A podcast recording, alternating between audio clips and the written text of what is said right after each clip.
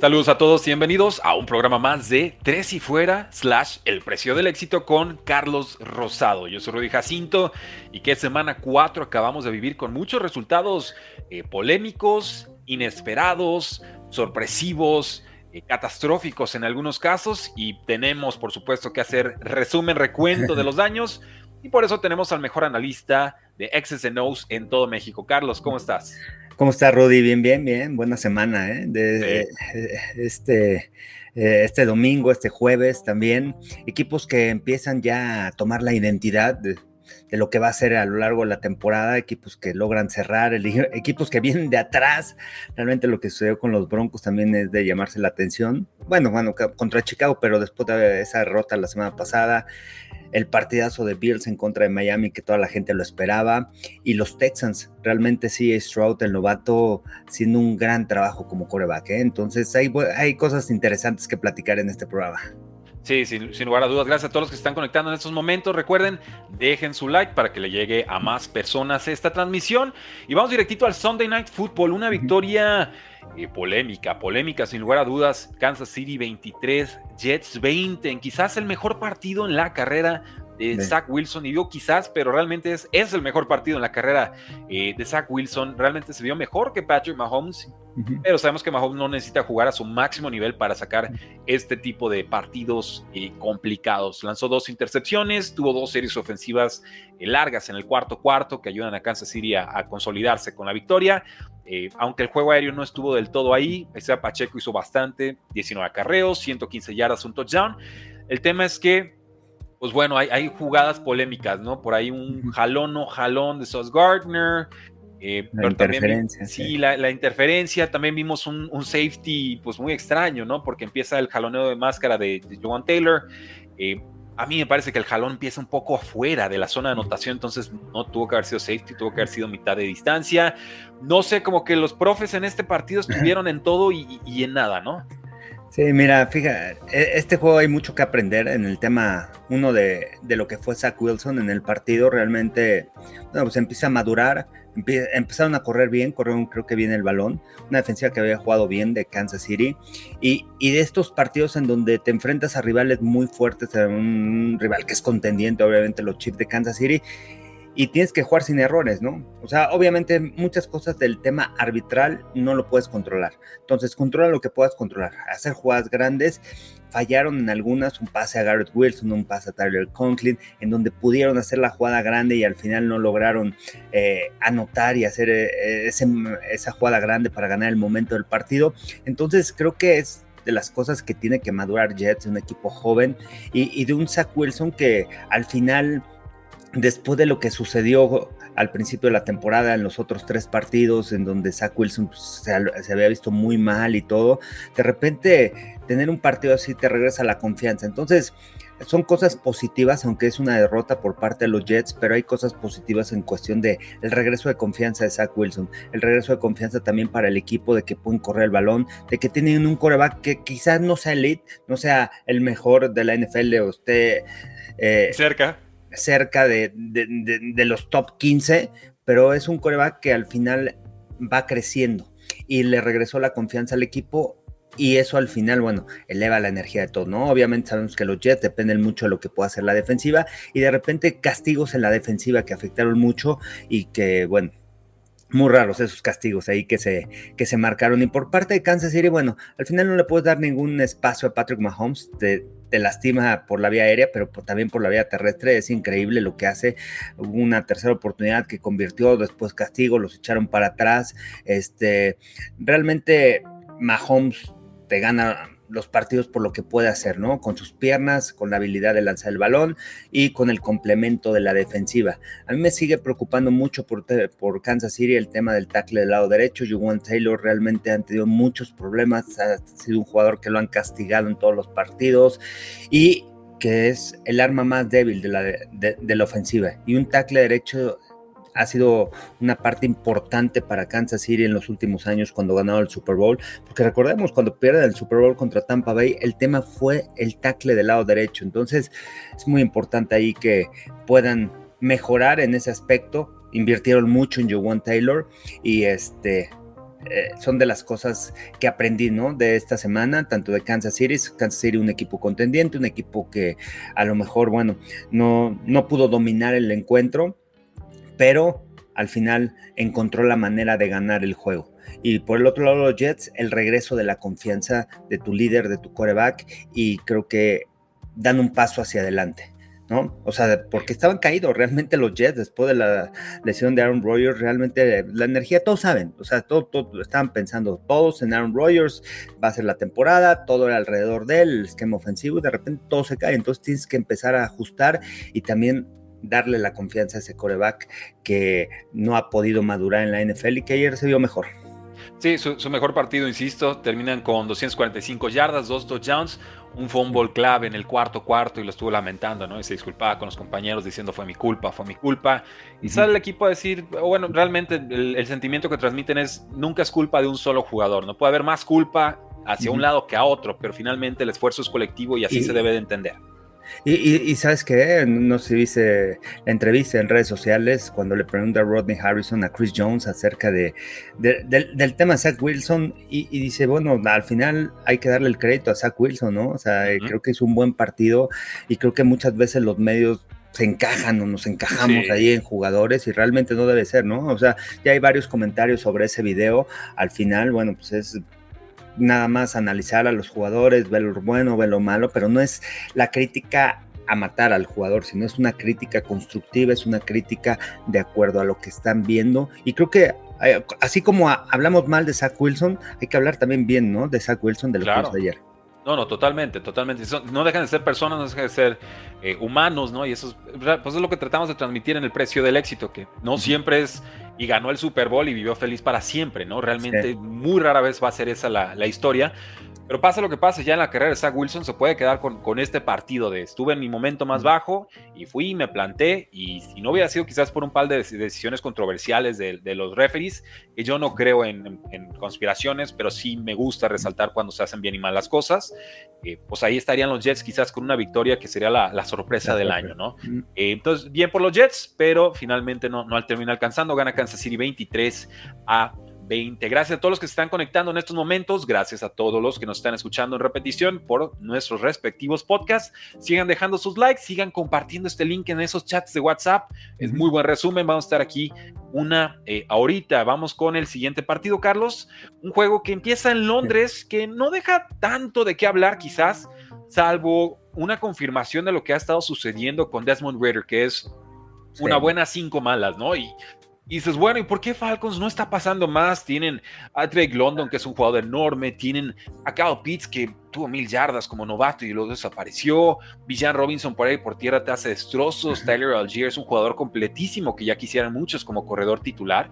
Eh, y termina siendo John Smith el que produce más que, o sea, está, como desalineado el asunto, ¿no? Entonces, no sé, Carlos, creo que este era un partido que Jacksonville sí o sí tenía que ganar, cometieron menos errores, tuvieron varios problemas de receptores, creo que eso le está costando a, Trevor Lawrence, finalmente es eh, Christian Kirk el que produce mucho, y mi apunte final sería aguas con receptores número unos que estén jugando contra AJ Terrell. Creo que hay que descontarlos ya bastante porque yo aquí esperaba la venganza de Moctezuma slash Calvin Ridley y Terrell lo tuvo bastante controlado salvo por un touchdown. Fue realmente Christian Kirk el que termina aprovechando su, su duelo mucho más sencillo.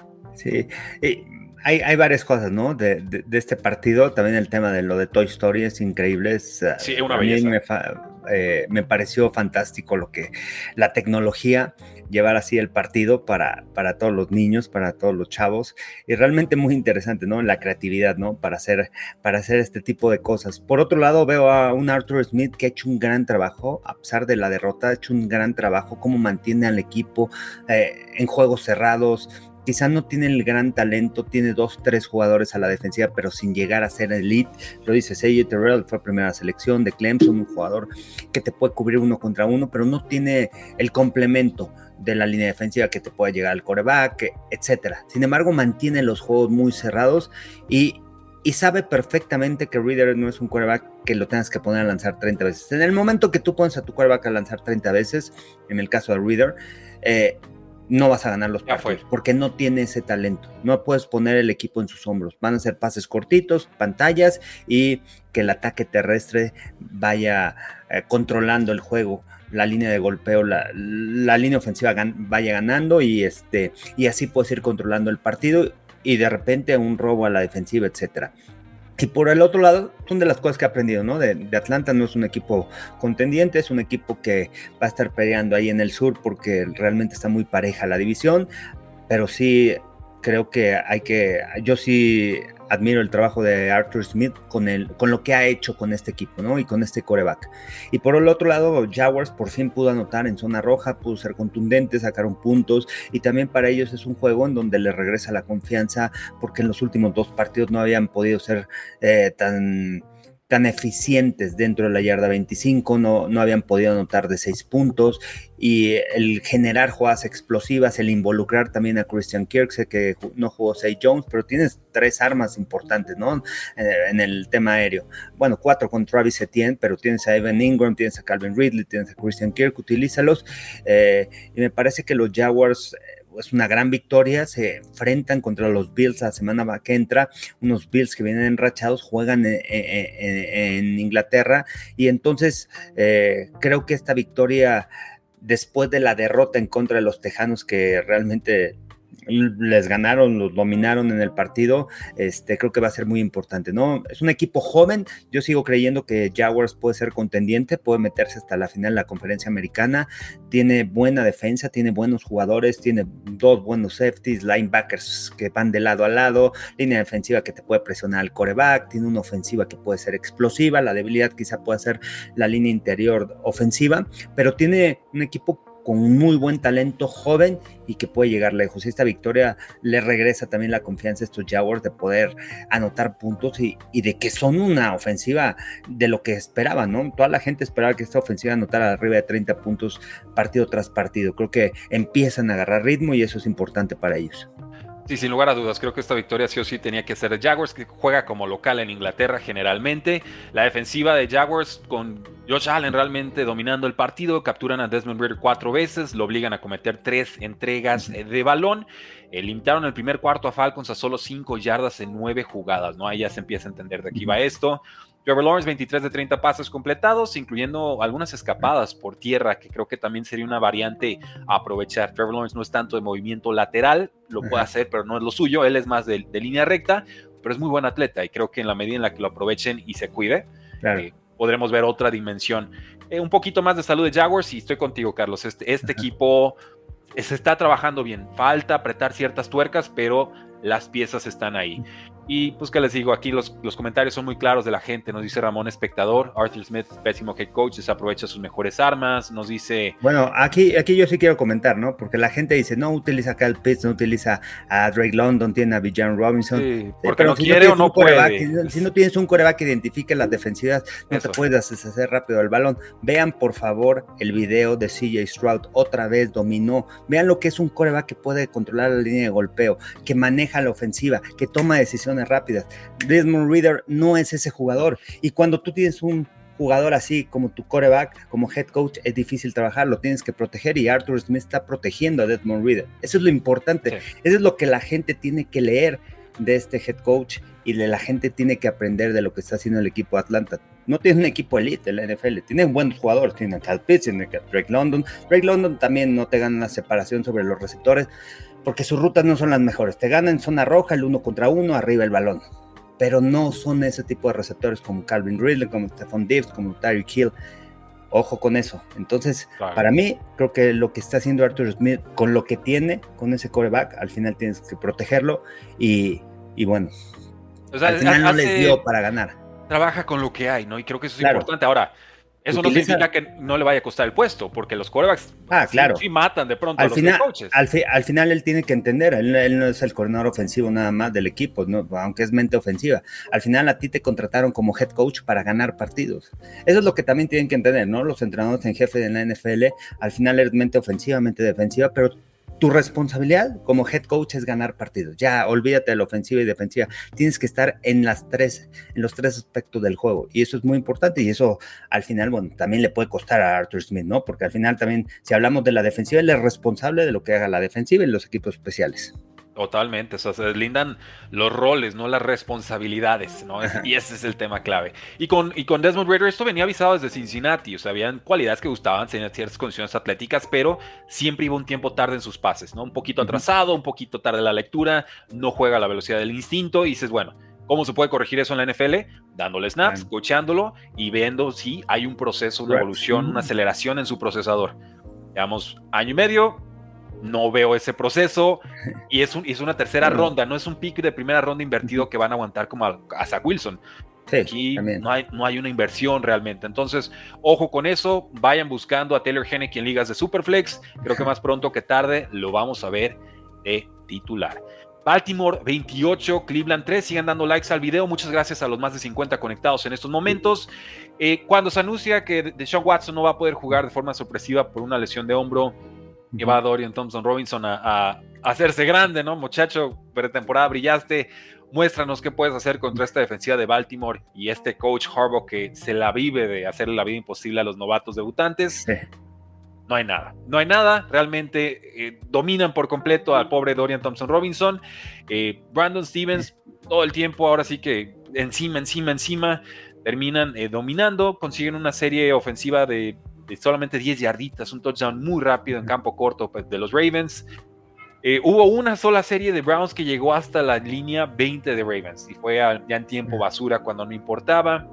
La ofensiva de Baltimore sin Odell Beckham Jr., la ofensiva de Baltimore sin J.K. Dobbins, la ofensiva de Baltimore sin Rashad Bateman, pero funcionan. Veo ahora sí síntomas de hacia dónde quiere evolucionar este equipo.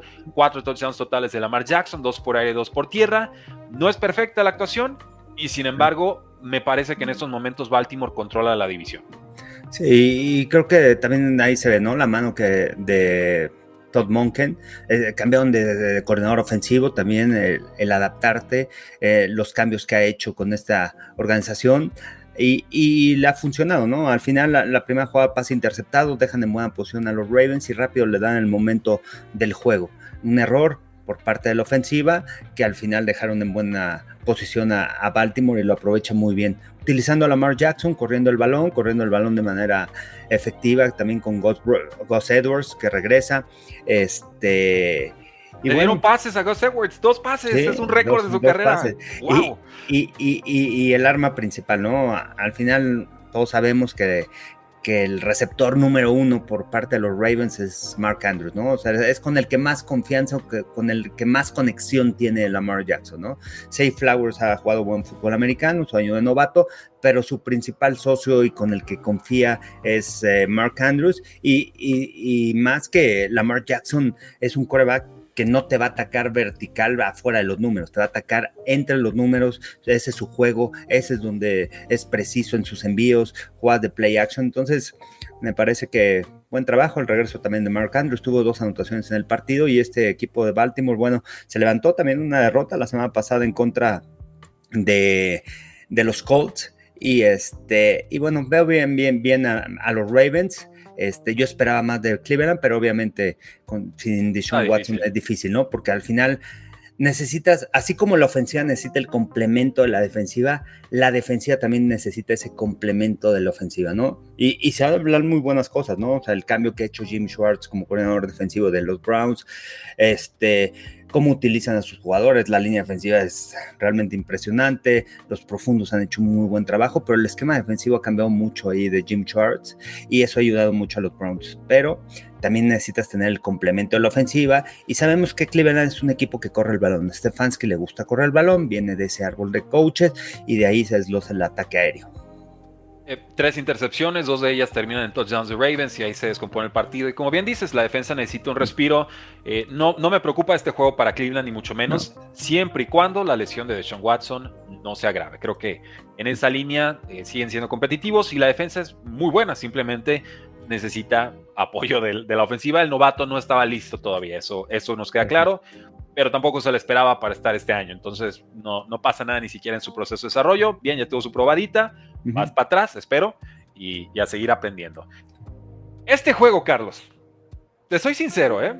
Te, soy bien sincero, digo, porque con el de Baltimore, cuando vi la lesión, me fui a TikTok y dije, cambio mi pick, voy con Baltimore, Yo aquí tomé a Broncos. Y es muy raro que yo diga, deseo Así, tal cual. Deseo que mi pick salga mal, porque yo me imaginaba todo lo que iba a suceder en Denverlandia si perdían contra este equipo de Chicago por paliza de esta forma. Y lo que iba a significar para Sean Payton, que tú sabes que yo creo que el karma lo está siguiendo muy de cerca.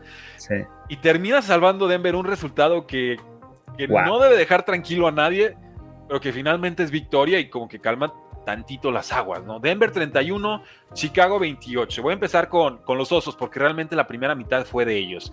Se vio como el Korak del futuro Justin Fields. Creo que cualquier Korak que juegue contra esta defensiva de Broncos y de Van Joseph se va a ver como el Korak del futuro. 16 eh, pases completos consecutivos en la primera mitad, lanza para 231 yardas y de 3 touchdowns, ventaja de 28 a 7 en el tercer cuarto. Apaguen la tele, váyanse a casa, pasen al baño, sírvanse otra cervecita y regresas al partido y ¡pum! Se descompone todo. Últimas cuatro posesiones, despejan dos veces, entregan el balón dos veces, incluyendo un fumble de Fields que le permite a Denver regresar para un touchdown colapso total de, unos Bears que se la, vieron tan cerca que se pusieron nerviosos. Evidentemente, creo que es lo que termina sucediendo. Y unos Broncos que pues, Russell Wilson despierta en la segunda mitad, 135 yardas, dos touchdowns, logran contener a Justin Fields. El fumble fue regresado por Jonathan Cooper. Eh, una victoria horrible, pero bueno, esta semana parece que en Denver no ruedan cabezas. Y creo que con eso deben estar suficientemente felices. Sí, de atrás, ¿no? Para sacar la victoria. Me llama mucho la atención todavía el esfuerzo de esa defensiva, ¿no? O sea, la veíamos al principio de la temporada en cuestión de roster y, hay un roster que, que, puede impactar, ¿no? Buenos jugadores, con buenos linebackers, con buena línea defensiva, pass rusher, tienen uno de los mejores corners, uno de los mejores safeties. Realmente, este, no sé qué pasa en esta defensiva porque lo vi también contra Miami, es cuestión más de esfuerzo, cuestión de ángulos, cuestión de, pequeños detalles, fuera, más allá del esquema defensivo que estén jugando, el tema de los pequeños detalles, de los ángulos para bajar a taclear, del esfuerzo, que al final el esfuerzo no se enseña, el esfuerzo lo trae cada uno de los jugadores, pero eso no lo está dando este equipo, esta, esta, esta defensiva. Entonces, hay, un foco rojo aquí eh, en, Denver, más allá del tema de Russell Wilson, es más preocupante el tema defensivo, qué va a pasar con Vance Joseph más adelante en la temporada, le han anotado muchos puntos, su esquema defensivo no lo entienden los jugadores, este, no sé qué esté pasando, porque no están jugando al, 100, me refiero a máxima velocidad, no sé si están pensando más de lo que tienen que pensar dentro del campo y esto está afectando también el esfuerzo de los Broncos. Al final, bien por ellos que vinieron de atrás, realmente fue un respiro para Sean Payton. Y, por el otro lado, Chicago jugó bien, mejor este, Justin Fields. Este, poco a poco también el equipo de Chicago tiene que ir limpiando todas las cosas que hay ahí adentro, porque no jugó Claypool y ya dijo este Mart Iberflus que no va a estar este para este para esta semana, ¿no? Entonces son de los aspectos, no sé qué esté pasando con Chase Claypool ahí, uno de sus receptores que hicieron el cambio con él y realmente, bueno, pues ya si no, darle vibe porque al final si tú como head coach quieres hacer una cultura en tu equipo tienes que empezar de abajo y, no dejar que esos pequeños detalles puedan afectar. Eh, Chicago tiene muchos problemas, realmente yo lo vi contra Kansas City y pues su defensa también es lamentable, no tienen pass rushers, siguen jugando solamente con cuatro, con cuatro jugadores en la mayoría de las ocasiones presionando al coreback sin disparar tanto, no es un equipo que tenga esas armas para presionar al quarterback solamente con cuatro hombres, a, lo mejor necesitan disparos, este, con, entrar con cinco, con seis hombres, pero tampoco tienen el perímetro, ¿no? También ha habido muchas lesiones eh, eh, por parte del perímetro y eso te evita también jugar cobertura personal, pero el esquema defensivo de Everflux es jugar 4-3 y atrás este, jugar cobertura de zona, cover 2, cover 4 y esperar a tus rivales, pero necesitas tener una línea defensiva que pueda presionar al quarterback y no la tiene el equipo de Chicago. Este, Ahora vamos a ver contra los Commanders este jueves por la noche, semana corta, y cómo se levantan de esta derrota, ¿no? Pero contra Kansas City por una paliza y y pierden en casa después de ir ganando el partido y les dan la vuelta. Entonces, también muchas cosas que hay que llamarse la atención. Ya, ah, obviamente, el corredor defensivo contra Kansas City, antes de Kansas City lo, lo suspendieron y lo corrieron más bien del equipo. Entonces, también hay muchos problemas ¿no? internos que no sabemos ahí en Chicago qué está sucediendo. Y, este, y bueno, mejor por Justin Fields, que bueno. Sin embargo, no es un coreback que, del que pueda confiar. Es que es eso, si tienes una ventaja tan grande y se te va, pues va. Ahora, la línea no es buena, los receptores no son buenos, la defensiva muy permisiva, pero, pero el partido estaba ahí, ¿no? O sea, en este juego. No, ibas ganando. Ibas muy bien. La estrategia era esa, ¿no? Cuando no tienes una defensiva y, sabes que, que, no tienes un coreback que te pueda lanzar el balón 30 veces de manera. O sea en donde pueda, en donde pueda regresar, que te pueda hacer jugadas grandes como, como Justin Fields que sea constante. O sea, con Justin Fields se pone un buen pase y te pone cinco malos. Entonces, el tema de decisiones también con él, ¿no? Entonces, ¿cuál es esa estrategia cuando no tienes un equipo? Sí, tratar de irte adelante, adelante en el marcador, obligar al equipo a lanzar y a, en lugar de controlar el partido y provocar algún intercambio de balón, hacer algo con la defensiva. Lo hizo Chicago, o sea, esa creo que esa era la estrategia, lo, hicieron, pero al final pues, la defensiva no, no les dio, ¿no? Para, para, este, para ganar el juego y también los errores en el último cuarto, ¿no? Sí, es, es, complicado. Digo, yo, este partido me da un poquito de esperanza con Justin Fields porque así fue más o menos el año pasado, no como pasador, sino como producción fantasy colegial terrestre. Ahora sí que eh, mostró algo, pues, algo con lo que puedes competir. Como en su momento quizás fue Lamar Jackson y esta super amenaza terrestre que aún no pasaba tanto. No digo que eso es lo que va a suceder, de hecho, a estos momentos apuesto que no va a ser el caso, y sobre todo en Chicago. Sí. Eh, a lo que iba es, creo que en este juego se suelta más, como que no se siente tan atado en un esquema ofensivo que sinceramente a mí no, a mí no me representa absolutamente nada como evolución en NFL, pero lo vemos improvisar un poquito más dentro de una estructura y funciona hasta que se aprieta el partido y entonces, oye, ya no, ya no hagas lo que normalmente haces, ahora haz esto, o sea, esta jugada, esta dirección, juega apretado.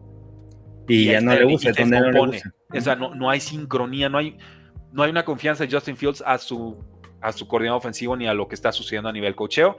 Tiene mucha culpa el quarterback, sí, pero creo que antes de correr al quarterback tendríamos que correr a, ahora sí que al, lo que lo rodea. Sí, esa es la lectura que hago de. Eh, en cierta forma, tú también tienes un esquema y te tienes que adaptar a las cualidades de los jugadores. Claro. Los jugadores muchas veces, a fuerzas quieres poner tu esquema ofensivo, no funciona con este tipo de jugadores, necesitas modificarle y es lo que tiene que hacer Chicago. Y se habló y son de los comentarios que dijo también Justin Field, ¿no? En la, eh, en la semana contra Kansas City. Este, pero bueno. y, se, echó para atrás. Y se echó para atrás y pues todo. Entonces, bueno, ahí tiene que haber mucho. Como, es muy importante ese tema de comunicación y que sea abierto el coordinador ofensivo, ¿no? A ver, ¿qué está pasando? ¿Qué está sucediendo? ¿No se está adaptando? A lo mejor sí, esto es un mejor esquema. Ese esquema va a funcionar, sí, pero el coreback no lo puede ejecutar. O sea, se tarda en las lecturas, entonces tienes que, que hacer este tipo de modificaciones. El esquema tiene que ser para los jugadores y los jugadores para el esquema. Cuando una de las dos no está en sintonía, pasa esto. Y a puntos finales, Chicago tiene en estos momentos el pick número uno y el pick número dos del draft. Se podrían imaginar a, no sé, a Marvin Harrison Jr. con Caleb Williams, no, no lo sé. Lo dejamos ahí sobre la mesa. Tienen el pick de Panteras. Eh, y un corredor que me gustó mucho con Broncos, y con esto pasamos al siguiente partido, Jaleel McLaughlin. Creo que cuando estuvo en el campo se vio mucho mejor esta ofensiva. 72 yardas, 31 por aire.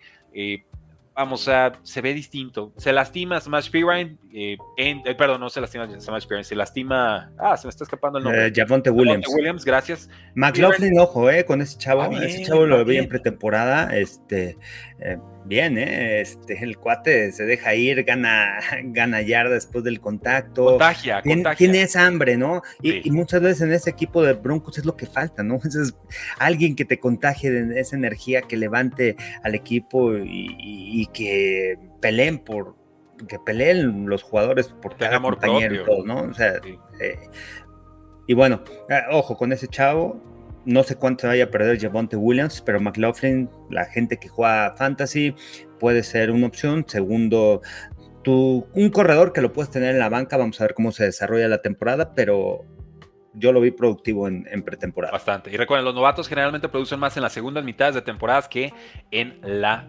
primera. Eh, aprovecho también para decirles que tenemos nuestra, nuestro precio del fantasy, nuestra suscripción mensual para que ganen en sus rankings, waivers, alineaciones y todo lo que sucede en el mundo del fantasy fútbol todas las semanas. Ahí lo tienen el código QR, nos encuentran como stan.store diagonal precio NFL y por supuesto tenemos un chat de Telegram 24/7 para que resuelvan todas sus dudas de Survivor, de apuestas, de fantasy, lo que ustedes quieran. Ahí es básicamente la membresía premium del precio del éxito, ahorita es, así lo vamos a llamar. Y Carlos, ya era justo y necesario. Ya. Tirar todo el comercial, ¿no? Muy bien. Échalo. Sí, sí, una para que se suscriban al canal, al canal de, de Spotify. Bueno, con el código, ¿no? Tú, sí, tú eres el experto aquí. No, bueno, eh, yo lo mandé, dije, siempre dice Spotify, entonces ese código QR los manda directo a Carlos Rosado eh, Podcast, que es estos episodios y mucho más contenido. Suscríbanse desde su celular, por si no llegan a estar en vivo, pueden verlo en repetición, o y por supuesto disfrutar del análisis de Carlos Rosado. Carlos, hablando de amor propio, Tennessee 27, Cincinnati 3. Wow, no, sé cuántos tomaron a Tennessee en esta semana y si los tomaron, mis respetos, porque el guion de juego a mí me decía, Joe Burrow va mejorando, me decía, Joe Burrow ya sabe que es con, con Jamar Chase, que siempre está abierto, nos dice Jamar Chase mentando madres al cielo, y sale Tennessee con tres cosas que creo nos pueden decir sin ver el marcador que Tennessee ganó el partido. Uno, corrieron. corrieron con Derrick Henry. ¿Tú, tú, ves la línea de los stats de Derrick Henry, ahorita llegamos a ese punto. Ok, me dice victoria. Tú ves eh, las veces que presionaron y capturaron a Joe Burrow, y dices, ok, juego incómodo. Ya después ves que también Ryan Tannehill tuvo un partido cómodo, y dices, no, a ver, juego terrestre más defensa más Tannehill jugando tranquilo. Esta es una victoria de Tennessee. Con, ese, con esos tres ingredientes le pueden ganar a cualquiera. Qué preocupante lo de Bengals. ¿eh? Yo hubiera preferido que lo hubieran mandado a, reserva lesionados a Joe Burrow. Tendrían el mismo récord de 1 y 3. Posiblemente estaría más sano. Y este equipo tendría quizás una dosis de optimismo distinta a lo que está sucediendo ahorita. Joe Burrow no está y yo a Joe Burrow ya no lo espero. Yo esto de que está mejorando, que si no, olvídenlo, para mí Joe Burrow no va a estar todo el año, va a estar cojo, no está cómodo, no puede apoyar el pie, no puede escapar. Y sabes que la línea ofensiva, hombre, están capturando a Joe Burrow en segundo y medio. No, le están dando tiempo de nada al pobrecito. Otra vez. O sea, es que año tras año es lo mismo. Que, Así es. Pues, es increíble, ¿no? Como no, o sea, año tras año es el mismo problema con el equipo de los Bengals. Incluso cuando llegan al Super Bowl es de los quarterbacks más golpeados este, y logran llegar. Yo esperaba más de, los Bengals en cuestión de defensiva. La semana pasada se vieron bien contra los Rams, pero cuando se empiezan a ver bien contra los Rams? Cuando se lesiona el tackle izquierdo de, de, Los Ángeles. Y ahí empiezan los problemas para la línea ofensiva y lo aprovecha muy bien Bengals. También creo que permiten muchas yardas, más de 100 yardas para Derrick Henry. O sea, no sé qué esté pasando ¿eh? en los Bengals. Yo también tomé a los Bengals. Yo pensé después de esa victoria apretada en contra de los Rams, podían ir hacia arriba, este, se podían levantar. Eh, y, bueno, y no lo han hecho, ¿no? Y, el trabajo es impresionante, ¿sabes de quién? De Bravel, otra vez. Sí. perdieron la semana pasada, sabemos el equipo que tiene los Titans, o sea, no tiene, eh, o sea, creo que es de los peores rosters que hay en la NFL. Obviamente tienen el mejor corredor o de los mejores corredores con Derrick Henry y esa es una ventaja, pero todos saben que van a correr con él. Pero a pesar de eso, logra hacer una gran estrategia para ganar los partidos, para mantener los partidos cerrados y son de las cosas que, hay que aprender, ¿no? del tema de los Titans. Es bien difícil apostar contra los Titans. La semana pasada apuestas y, y pierdes. Eh, hace dos semanas, bueno, contra los Chargers, ahí sí, mm, Bravel sobre eh, Brandon Staley, ese sí era obvio, ¿no? Bueno, no obvio, pero sí era un juego que lo puede mantener, porque en tema de coach sí le ganaba. Pero aquí, pues le vuelve a ganar, ¿no? O sea, aquí también es la partida de Bravel contra Zach, eh, contra, ¿cómo se llama? Zach, Taylor, contra Zach Taylor, ajá. Entonces le gana la partida, ¿no? Ahí yo me voy más por eso. Y este, ¿y qué, qué pasa, no? Ahí con los Bengals. Están, no, no, están hasta atrás, están, son el último equipo, ¿no? El norte. Es que sí, pues, y justamente, o sea, es que no pasa nada, Carlos. Ese, es el tema, no pasa nada. Se lastima T. Higgins, parece que va a ser grave, de costillas, recuerdo bien. Y Tyler Boyd normalmente es el que ascendía en el rol. En este juego yo no vi a, Tyler Boyd realmente. John Mixon ni se mencionó en todo el partido. Eh, bueno, Derrick Henry decías que, hizo 122 yardas touchdown y, les lanza un touchdown. yo creo que el tema de los Bengals también es su esquema, su esquema ofensivo es muy estático. Lo hablamos, 3 por 1, tratan de jugar desbalanceado, pero no se mueven tanto. Es uno de los equipos que menos movimientos hace para confundir a la defensiva, para darle información al coreback. Tratan de que sus, o sea, cuando tú estás estático, al final es un juego también de que ganes, ¿no? Hombre a hombre pero también de que tengas tiempo en la línea y, las lecturas del coreback y confías en que tus jugadores vayan a ganar. Pero también la gente ya, o sea, ya, ya son años ahí de saqueo, son tres, la gente estudia, sabe cómo adaptar, sabe, sabe, sabe qué quiere hacer Zach Taylor. Entonces tienes que modificar un poquito tu esquema, de, tu esquema ofensivo, ¿no? Me parece, yo creo que eso es no sé, es lo, es lo, es lo que leo, ¿no? Por parte de los Bengals. E, e, estoy contigo, Carlos. ¿Y sabes qué más extraño en esta ofensiva? Una ala cerrada. Eh, Irv Smith lleva dos semanas que no puede jugar. Es un jugador ex de Alabama con sus momentos puntuales lesionado en, vikingos. Lo traen por dinero decente. Lo tenía en una liga de contratos que es como de dinastía. Ya lo tiré, o sea, porque no, no, no, no tiene ni caso esperar, tristemente. Quizás cuando vuelva produzca algo. Pero tienen una rotación ahí de Drew Sample y otros dos alas cerradas que no terminan de producir. No hay variantes, o sea, tú dices, no hay velocidad y tampoco hay ajustes no hay movimientos, no hay jet sweeps como vemos quizás con los Dolphins, ¿no? que ahorita llegamos a ese partido. Eh, y entonces tienes que ganar por talento, pero pues, no ajusta, el, talento no siempre te va a alcanzar y con el coreback que no puede ni apoyar el pie ni escapar del bolsillo, creo que está descifrado, creo que es eso, que está quedando en evidencia Zach Taylor cuando su coreback bajó uno o dos niveles y ya no tapa todo lo que quizás esquemáticamente no se hacía. Eh, Veamos cómo termina la temporada, pero con récord 1 y 3 realmente ya, ya es muy difícil soñar con algo en esa división tan, tan complicada. Una lástima. Y sí, la línea ofensiva definitivamente termina sepultándolos. Que la ventaja, bueno, es que perdió Browns, perdió Steelers. Aunque ganaron los, los, Ravens, pero bien, pero la semana pasada. Entonces, ahí como que se. Yo ya, yo, yo, yo, yo me bajo de Qué difícil, o sea, pronosticar esa división, ¿quién gana, eh? ¿Quién gana la división norte? Yo estoy, que, yo dije los Ravens. Yo estaba en que Bengals porque los di para el Super Bowl, pero la, apuesta ya era y Joe Burrow va a ir mejorando porque y de repente ya estaba sano. y de repente ves un juego y la defensiva y empiezas fuertísimo, pero no juega de Sean Jackson y cuernos, puro, Sean Watson, perdón, y, y, de repente pum para abajo los Steelers contra los Texans también. Oh. Y luego se lesionó Kenny Pickett, ¿eh? Ojo, se lesiona Kenny Pickett. Hay que esperar el reporte esta semana. Y... y no estoy seguro que lo vayan a extrañar, Carlos. Eso es lo triste. Eso es lo triste. Vamos no lo van a extrañar, pero están de acuerdo que Trubisky vaya a ser el quarterback titular. Mira, ahorita, llegamos a ese juego, Carlos, porque hay, mucho que hablar. Muchísimo que hablar de Steelers. Quiero, quiero dedicarle su, espacio y su, su tiempo merecido. Vamos con Rams 29, Indianapolis 23, juego que se va a tiempo extra. Eh, tomé a Colts para ganar este partido. La segunda mitad me dio la razón, la primera ni de chiste. Esta ofensiva fue tan buena que los Rams, bueno, no tuvieron que despejar hasta los últimos ocho minutos del cuarto cuarto. con una locura, nueve recepciones, 163 yardas, el touchdown de la victoria en tiempo extra.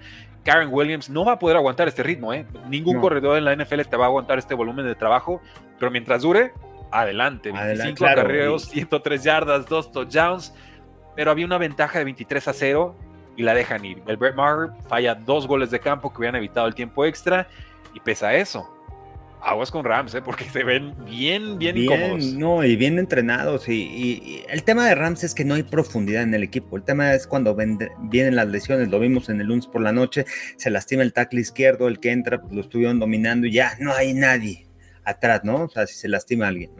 Eh, creo que ese es el tema fundamental de Rams. Y, bueno, también por el tema del tope salarial, de todo lo que han invertido y todo, etcétera. Entonces, un equipo joven es un equipo que no tiene gran profundidad o que tiene talento atrás de, de, o sea, de como segundos equipos y, depende de que se mantengan sanos, mantengan sanos a, a Matthew Stafford, este, Karen Williams, ya después de la después de esta semana ya regresa, es posible que ya regrese Cooper Cup y eso va a ayudar mucho, así que con Puka Nakua y con Cooper Cup y Atwell yendo vertical, o sea, tiene armas con que atacar, tiene un coreback que te puede lanzar largo, eh, respaldado el ataque terrestre y, una defensiva con Aaron Donald que está jugando bien y, con una defensiva que quizá tampoco con muchos mm, jugadores de renombre, pero que están haciendo bien su trabajo, pero tampoco hay, o sea, tampoco se pueden este, dar el lujo de lesionarse, ¿no? A mí se me hace un gran trabajo el que ha hecho Sean McVay, porque con ese equipo yo también espero que los Rams no llegaran tan lejos este año, este, pero es ese equipo, ¿no? Y por el otro lado también me han llamado mucho la atención los Colts, también sin tener eh, playmakers para hacer jugadas grandes, o sea, en el tema de receptores, un Pittman, Alec Pierce, o sea, no son jugadas, no son grandes jugadores, el tema de, de corredores, este tampoco es de lo mejor. Tiene un coreback novato, un coreback que no tuvo tanta experiencia en colegial, solamente 15 eh, juegos como titular en, la Universidad de Florida, pero Anthony Richardson ha hecho un muy buen trabajo. A mí me ha sorprendido mucho. Yo no esperaba esto de Anthony Richardson y mucho es por el tema de Shane Steichen, ¿no? O sea, ya ha trabajado con un coreback con estas características como Jalen Hurts, obviamente Anthony Richardson no es Jalen Hurts, pero con este tipo de características que puedes diseñar jugadas para que el coreback corra y que pueda ser un arma a la ofensiva. Sin ser tan preciso en sus pases, lo ha cuidado y, y creo que Shane Steichen con el roster que tienen, porque también es de los peores rosters, los Colts, este, creo que han hecho mucho, ¿no? O sea, mantuvieron el juego cerrado, que eso es lo importante, al final perdieron el juego, y este, y de los Rams sí, sí me sorprende mucho lo de McVay. Totalmente, creo que es un, es un gran trabajo, hay que, hay que respetarlo, pero bien dices, no hay profundidad. Y en defensa es Aaron Donald y un montón de gente que cuyo nombre todavía no me sé, pero ya los estoy estudiando. Entonces, que, aquí comentan, sí, sí, se lastima Matthew Stafford, adiós, ¿no? O sea, como lo que pasó el año pasado, ya ¿no? Lo vimos, ya lo vimos. Por eso les digo, o sea, no sé, y más está, está lastimadito, ¿eh? Y ojo con Stafford, que es, o sea, sí, está aguantando, está, pero sí, está sí golpeado, está, muy golpeado ya de sus años en la NFL y tiene 35 años viejos, ¿no? No son 35 jóvenes. Eh, de los Colts, bueno, solo destacar 110 yardas en la primera mitad, mejoran mucho en la segunda, lanzó para 153 yardas Anthony Richardson, dos touchdowns en los últimos dos cuartos, remontan esos 23 puntos eh, y, vamos, ¿no? el tema es la defensa. La defensa permitió 463 yardas y no había sorpresa. Este plan de juego era juego terrestre y Puka Nakua. Y así fue. Y, no pudieron detenerlo. Entonces, es la segunda cantidad de segunda mayor cantidad de puntos que permite Colts, perdón, la segunda mayor cantidad de yardas que permite Colts en casa en los últimos cuatro años. O sea, fue un partido históricamente malo para ellos en ese sentido.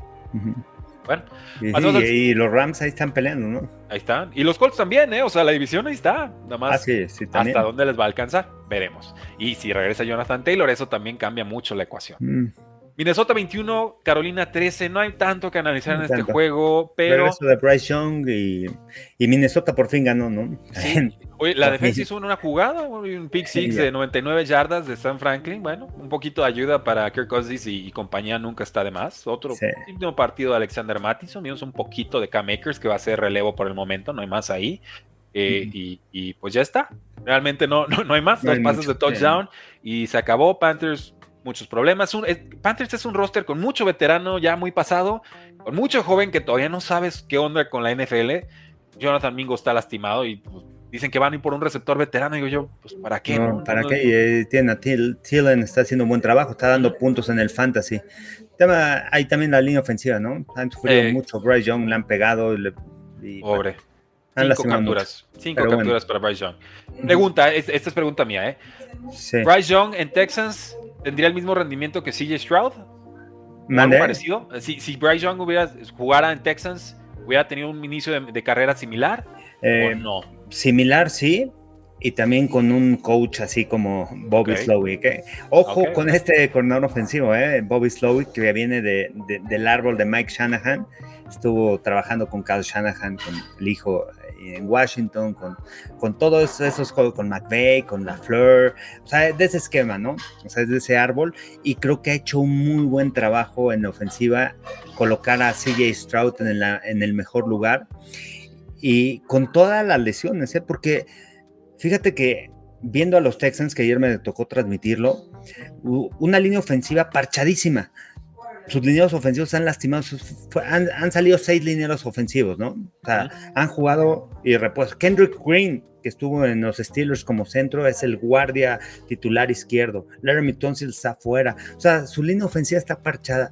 Y, y aún así, los números que ha puesto C.A. Stroud, ¿no? O sea, ya 1200 yardas en sus primeros cuatro partidos, este, un coreback que no pierde el balón, un coreback que anota, un coreback que que, ha hecho buenas cosas en esta ofensiva y, ayer pudieron correr el balón, pero, pero realmente lo que está haciendo CJ Stroud aquí en la ofensiva eh, de llamarse la atención y también mucho es el mérito de Bobby Slowick porque estuve viendo en el llamado de jugadas y realmente sí me, sí me impresionó, ¿eh? Joven, joven coach y sí me impresiona lo que hace. Bueno, yo dije, si, si CJ Stroud saca este partido contra los Steelers, denme a Demico Ryans para coach del año y pues en ese barco estoy, ¿eh? no sé si soy el primero en decirlo, pero soy el, primero en, este live en decir coach del año. Es que, a ver, Steelers venía súper fuerte en defensa, tienen, todo, ya lo dijiste, todos los problemas en línea ofensiva, no tienen realmente a titulares y sacan una victoria 36 contra Pittsburgh Y vamos a empezar con Texans porque es justo y necesario decirlo. No realmente se ven como una de las mejores sorpresas de esta temporada. CJ Stroud no parece novato. 306 yardas, 2 touchdowns. Los Texans tuvieron 450 yardas de ofensiva total. Y en defensa se vieron igual de bien. Limitan a, Steelers a 225 yardas. Eh, no llega Steelers al otro lado del campo. O sea, no cruza el medio campo en toda la primera mitad. Entonces, estos Texans, no le ha atinado a los Texans. Cuando los tomo fallan y cuando no los tomo ganan. Pero, es, pero sí alcanzo a ver ese trabajo, ese esfuerzo, que la defensiva está muy presionada o presionando mucho a los rivales en el, costado, en la línea defensiva, en trincheras y que el coreback está repartiendo balón a placer. O sea, lo de Nico Collins en su tercer año es, especial. Y lo de Tank Dell que hemos visto también es especial a ver si ya empiezan a buscar a mi muchacho Dalton Schultz, pero pues, si vas ganando no pasa nada, ¿no? Anotó ayer Dalton Schultz con ese pase de, Devin Singletary, fue una resbalada pase. Bienvenido a la temporada. Pero, pero sí, hablar de lo que, sí, ¿no? Lo, lo comentabas de Demico Ryans, realmente lo que ha hecho en este, en este cambio de cultura, ¿no? Culturalmente el equipo se ve totalmente diferente, una defensiva que permitía muchas yardas. Ayer alrededor del balón tres, cuatro jugadores, los linebackers de lado a lado con Christian Harris, que este, eh, realmente, o sea, eh, es, un es un equipo tampoco con gran talento, pero que sí con jugadores que elevan la energía y que elevan el nivel de, sus compañeros, ¿no? Jalen Petro es sensacional como safety, realmente es un jugador que te dispara, que te detiene la carrera, que te cubre atrás, está de todo en todos lados, flaquito, pero como safety eh, es un jugador que realmente marca la diferencia en esta defensiva y, y eso también es el reflejo, ¿no? Del head coach. Muchas veces el equipo es el reflejo del head coach y, eso es lo que ha hecho Demico Ryans con el, con el equipo de los Texans. Me parece que es el reflejo, así como decimos de los Titans, el reflejo de Bravel con el equipo, esa actitud y me parece que también aquí con, con los Texans, eh, este, me gustan. O sea, no, no, es un equipo contendiente, no es un equipo que te va a llegar a la final de la conferencia. no. Es un equipo que, que, que nadie esperaba esto, que con un coreback novato como CJ Stroud, que realmente se ve como veterano en la NFL, la serenidad que tiene para manejar la línea de golpeo, la toma de decisiones rápidas, de repente desaparecen los linebackers, toma la decisión de correr el balón, algo que tiene que aprender Mac Jones, porque también el juego de, los Patriotas, o sea, ve un espacio, vámonos, protege el balón, corre y ya, toma una decisión rápida. Eso lo hace CJ Stroud y, son, de, son, son detallitos importantes aquí en esta organización. Ahora, Steelers, no se van a salvar, ¿eh? Querían Steelers, ahí les va Steelers. ¿Quieren el análisis? Síganos dejando like en este video y ayúdenos a compartir el enlace en sus canales de WhatsApp. Muchas gracias, pero sí, échenle like, ¿eh? como lo hacía con Gus Ambris de Locos por la NFL, es el truco Jedi de, darle like al video. Dale like al video. Oye, cargo. dime. los Steelers, bueno, no es nada nuevo, ¿no? No descubrí el hilo negro, pero los coordinadores ofensivos, ¿no? Los los últimos tres coordinadores, eh, Randy, Fickner, este, estuvo Todd Haley, estuvo también, y ahorita con Matt Canada, ¿no? Ahí está, yo ya, lancé el hashtag. Terrible. Terrible, terrible. Pero estamos avisados, Carlos, ya sabemos que es Matt Canada. No hay sorpresa aquí, aquí la sorpresa es que todavía sigue ahí. Yo no sé hasta dónde lo, lo va a aguantar, ¿no? Hasta dónde lo va a proteger Mike Tomlin pero ya llega un momento en que ya, o sea, es evidente, o sea, esta ofensiva no. Es ridículo. De repente te has, ayer corrió bien el balón en algunas ocasiones, ¿eh? De repente, pum, se escapó Jalen Warren, eh, Najee Harris, pero. Cinco yardas por acarreo de Pero no es una ofensiva constante. Tienes buenos corredores, o sea, no son malos, o sea, y tu línea ofensiva, Broderick Jones entró como tackle al lado izquierdo, el novato, y lo hizo bien, pero es un, un liniero ofensivo que corriendo el balón te puede abrir hueco, está grande y todo vamos, tiene que agarrar experiencia en la NFL, pero creo que no sé, no, no, no, sé qué pase, pero aquí sí, sí, Matt Canada, yo, yo digo, Matt Canada se involucra mucho, ¿no? no es, todo, es, todo, es todo. No, no, no, no, es que es insoportable, realmente es insufrible. Y si lo sufrimos nosotros, que no somos fans de Steelers, imagínense a los fans de Steelers abuchando durante todo el partido con total justicia. Ya la semana pasada era no, no, casi casi no, no vamos a correr a Mike Tomlin, hay mucho que mejorar, pero ahí vamos, ¿no? Esta semana fue, sí, sí va a haber cambios importantes. Yo preguntaría, pues, ¿cuáles y cuándo? Porque ya te estás tardando y de pronto parece más dueño que head coach el buen Mike Tomlin, ¿eh? que le tengo respeto, pero ay, es muy familiar y le cuesta, es como Jerry Jones para despedir, le cuesta mucho tomar ese tipo de decisiones. Veremos. Tampa Bay 26, Santos 9. No hay mucho que comentar en este juego. Creo que Derek Carr no debió jugar, se vio muy limitado. Y la defensa es la, realmente la que termina decepcionando. Baker Mayfield jugando cómodo, jugando bien. Una de las mejores adquisiciones de agencia libre, 2.46 yardas, 3 touchdowns, algunas escapadas en situaciones claves. Eh, la defensiva de Bucaneros limita a Santos a menos de 200 yardas, tres entregas de balón que se terminan convirtiendo en 10 puntitos. Sale lastimado Mike Evans. Y Alvin Camara con la línea más absurda de la historia, como 30 mil recepciones para 30, 30 y nada yardas. para nada. Pues, gracias, ¿no? Pues mejor, si para eso vas a entrar, pues mejor ni entres. Y, también Tampa, ¿no? De los equipos que está, que tampoco se esperaba este récord, ¿no? Tres ganados, un perdido. Este, se esperaba más de los Santos, yo pensé que de los Santos se llevaban la división y Tampa por ahí se la puede llevar, ¿eh? O sea, esta, esta pelea tampoco es una división tan fuerte, ¿no? Este, eh, aquí hablar de lo de Baker Mayfield y hablar de Dave Canales, que ha hecho un buen trabajo como coordinador ofensivo, ¿no? Yo no esperaba eh, eh, ese, ese trabajo a la ofensiva, ese desarrollo sobre Baker Mayfield y sobre la ofensiva. Ahora tampoco podemos confiar en Baker Mayfield, sabemos que es un quarterback que puede perder balones. Y, yo no sé también los Santos eh, con qué confianza jugó Derek Carr, ¿no? Porque en la semana se decía que no iba a jugar por el tema del hombro, al final sí, sí, sí estuvo en el partido pero muchas dudas de los Santos, ¿eh? Sí, no. Es, un equipo media tabla para abajo, ¿eh? Yo, lo esperaba mucho más. Yo esperaba una defensiva mucho más agresiva, porque si tú ves, Mario Davis uno de los grandes linebackers, tiene uno de los mejores corners con Marshawn Latimore, este pueden presionar el coreback con esa línea defensiva, tienen un head coach que tiene mente defensiva con Dennis Allen, pero realmente no, no, no, levantan. No, no, no, no van a ningún lado, tristemente. E, insisto, yo hubiera preferido ver a James Winston todo el partido que a Derek Carr en esta versión eh, paupérrima. Les respeto el esfuerzo, pero cuando no estás, no estás y ahí se vale descansar. Pregúntele a Joe Burrow. Buffalo 48, Miami 20, Carlos. Yo tomé a Miami, dije, sí, compro, sí le pueden pelear, sí están rápidos, sí veo problemas todavía con los Bills. Eh, y los Bills de no, no, tranquilos, soy dueño de la división, Miami es mi cliente y por favor pase la caja porque se las volvimos a hacer. Eh, Miami empezó bien el partido anotando touchdown en sus primeras dos posesiones. El tema es que la defensiva permitió muchos touchdowns, mucho movimiento de balón. Eh, y, algo que a mí me mata como aficionado general. Si ya sabes cómo te van a hacer daño, pues que no te ganen así, ¿no? Y aquí dice Stephon Diggs, tres touchdowns. ¿Cuál es la sorpresa? No hay sorpresa. La sorpresa es que no hiciste nada para detenerlo.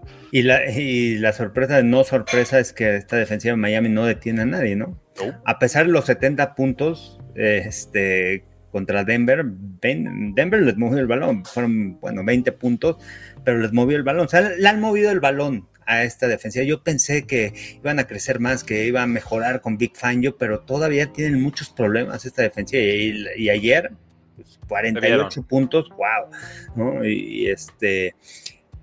Y me da gusto por los Bills, porque los Bills empezaron van de menos a más, ¿no? Empezaron mal la temporada y ahí van creciendo poco a poco, ¿no? Estos dos últimos partidos, también la semana pasada contra los Commanders, yo dije, los Commanders pueden sacar el partido, pueden estar parejo, y, este, los Bills han dado un, paliza, ¿no? O sea, dominando, que y, se ve dominante, ¿no? Esa defensiva no jugó Jordan Poyer, hicieron un buen esquema defensivo.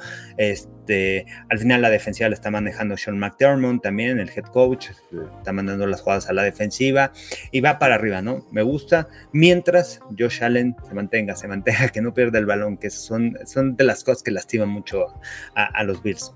Sí, aquí hay dos entregas de balón claves, ¿no? Una de Raheem Mostert en la primera mitad, una intercepción de Tua en la segunda, ambas resultan en puntos para los Bills y ahí es donde se extiende este déficit. Stephon Diggs termina con tres anotaciones en este día y extrañaron mucho a Jalen Ramsey, o sea, realmente necesitan ese cornerback uno a uno para hacerle la vida más fácil a todos, pero por esquema se puede tener a receptores tan poderosos y Dolphins aquí ni, ni, se enteró por dónde le estaban golpeando realmente.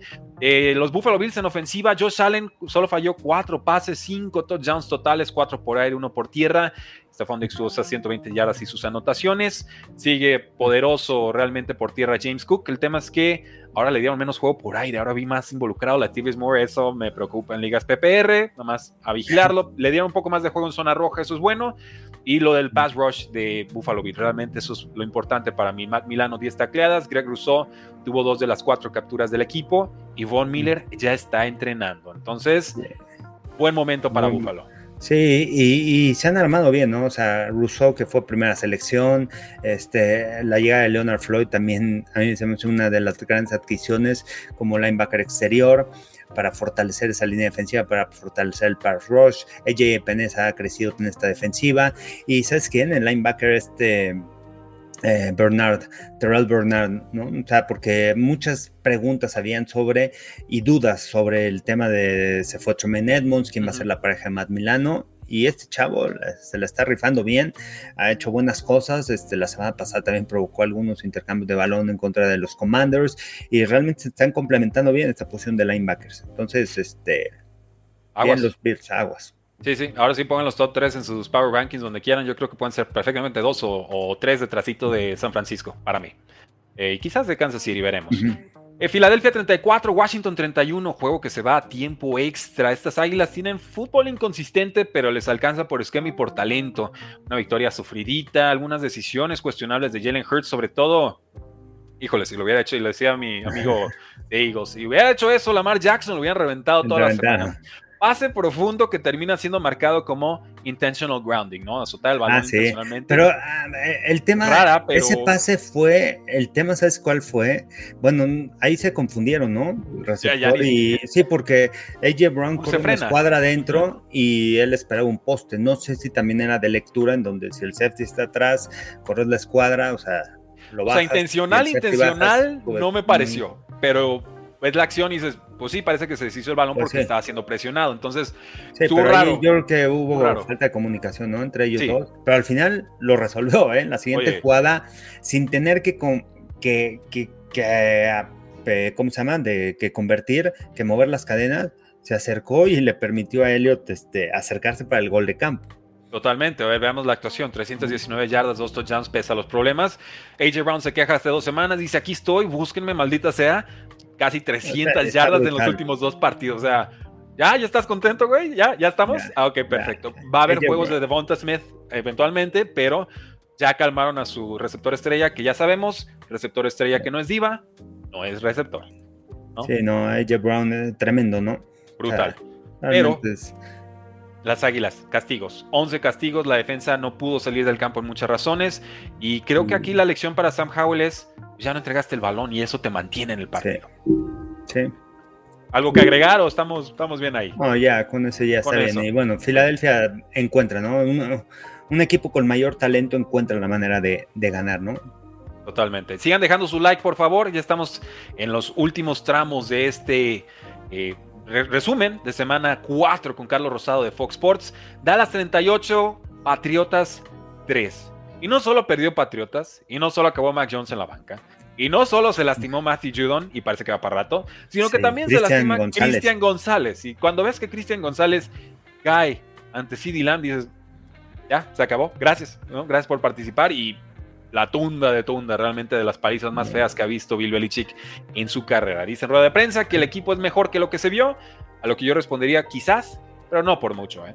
No, por mucho. No, no, y las decisiones, ¿no? De Mac Jones, creo que es el peor partido en la NFL, ¿no? Para Mac Jones, le interceptaron, le regresaron un pick six, lo hicieron fomblear, la defensiva anotó.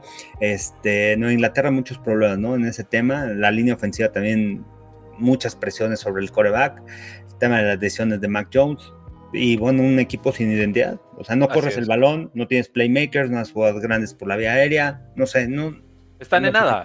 Están en nada. Y, la fortaleza es la defensiva y se te lastiman sus mejores dos hombres, ¿no? Matt Judon, que para presionar el coreback, y Cristian González cubrir uno contra uno. Este, son de las cosas que, que se quedan.